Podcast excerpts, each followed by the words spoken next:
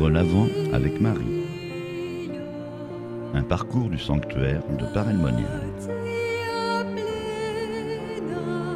Jour 14.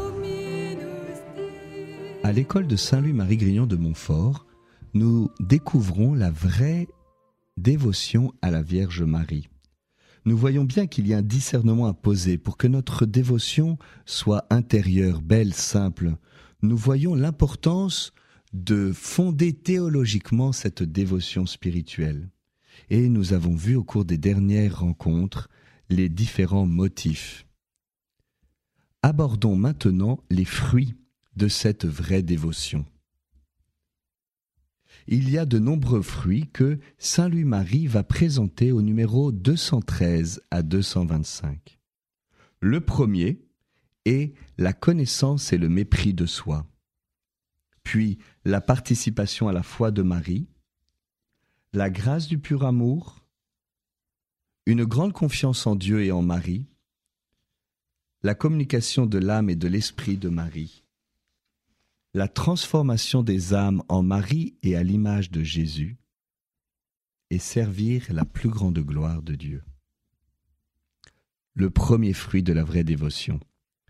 Cette dévotion nous donne une connaissance de nous-mêmes à la lumière de l'Esprit Saint que nous est donné par l'intercession de Marie, nous connaissons mieux notre corruption, notre incapacité à faire le bien par nous-mêmes. Nous perdons l'illusion d'être justes pour réussir de cette illusion de croire que nous pouvons nous sauver par nous-mêmes. Ce n'est nullement opposé à la juste estime de soi, à l'amour que l'on doit avoir pour soi-même, mais c'est une estime, un amour qui est sans illusion. Et Saint Louis va le redire avec humour, avec des images champêtres au numéro 213. Vous vous regarderez comme un limaçon qui gâte tout de sa bave, ou comme un crapaud qui empoisonne tout de son venin, ou comme un serpent malicieux qui ne cherche qu'à tromper. L'humble Marie vous fera part de sa profonde humilité. Deuxième fruit, nous participons à la foi de Marie au numéro 214. Saint Louis va simplement décrire la foi de Marie, je le cite. La foi de Marie est une foi pure, qui fera de vous, qui fera que vous ne vous soucierez guère du sensible et de l'extraordinaire. Une foi vive et animée par la charité qui fera que vous ne ferez vos actions que par le motif du pur amour. Une foi ferme et inébranlable comme un rocher qui fera que vous demeurerez ferme et constant au milieu des orages et des tourments. Une foi agissante et perçante, qui comme un mystérieux passe-tout vous donnera entrée dans tous les mystères de Jésus-Christ, dans les fins dernières de l'homme et dans le cœur de Dieu même. Une foi courageuse, qui vous fera entreprendre et venir à bout de grandes choses pour Dieu et le salut des âmes sans hésiter une foi qui sera votre flambeau enflammé, dont vous vous servirez pour éclairer ceux qui sont dans les ténèbres et l'ombre de la mort. Une foi qui sera votre vie divine, pour embraser ceux qui sont tièdes et qui ont besoin de l'or embrasé de la charité.